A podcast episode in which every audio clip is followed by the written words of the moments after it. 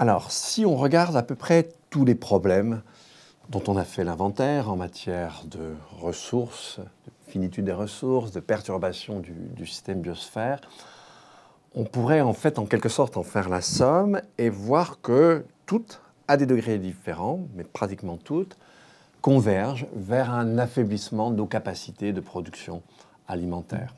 Commençons par les céréales, tout simplement. Depuis 1985, la production mondiale de céréales se tasse, et je dirais même que depuis 2000-2005, elle a même tendance à diminuer un petit peu. Alors c'est probablement déjà une des conséquences du changement climatique. Comme vous le savez, grosso modo depuis 2007, on n'a pas connu une seule année sans qu'une sécheresse affecte une des grandes régions agricoles du monde, avec des effets par exemple à nouveau sur les céréales, de baisse de production des sols de 20 à même parfois 40%. Euh, Donc le changement climatique, nous ne sommes qu'au début, hein.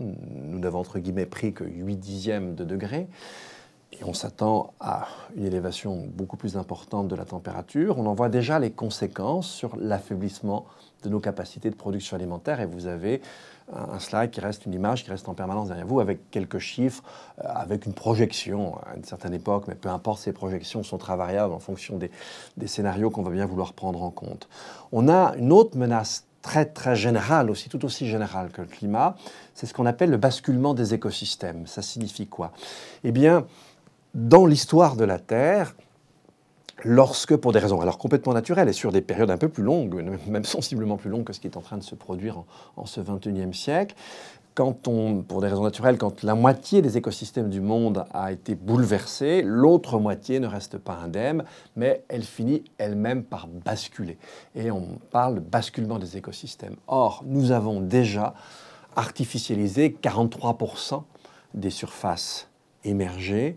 Pour nourrir 8 milliards d'hommes, nous allons excéder ces 50%, et s'il fallait en nourrir 9 milliards 6, le chiffre médian de l'ONU à l'horizon 2050, eh bien, on atteindrait 70% d'artificialisation des terres émergées. Ça, c'est aussi un des grands risques, une des menaces plutôt qui sur nos capacités de production alimentaire. Ensuite, vous avez bien la destruction des sols. Les sols se forgent sur un très long temps. Par certaines pratiques, on les, on les détruit. On peut détruire aussi leur microfaune, on peut les, les, les, tasser, ce qui devient effectivement très dangereux. Ils ne sont plus aérés, l'eau ne percole plus.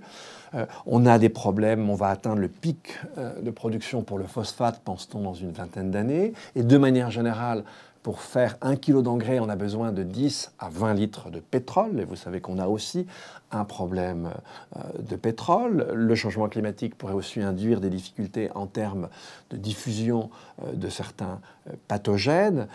On a une menace toujours avec le changement climatique sur le régime des pluies. Donc on est confronté à toute une série de difficultés. Je rajouterai une dernière difficulté qui est probablement une des plus importantes, c'est que la richesse génétique, le patrimoine génétique des plantes cultivées a extrêmement réduit pour des raisons de stratégie industrielle ces dernières décennies. Donc voilà, tous ces facteurs convergent vers un affaiblissement de nos capacités à l'échelle planétaire de production alimentaire. D'où vraiment la nécessité aujourd'hui de construire des activités économiques dont les effets soient beaucoup moins négatifs et d'où l'opportunité, si ce n'est la nécessité, de construire une économie plus circulaire.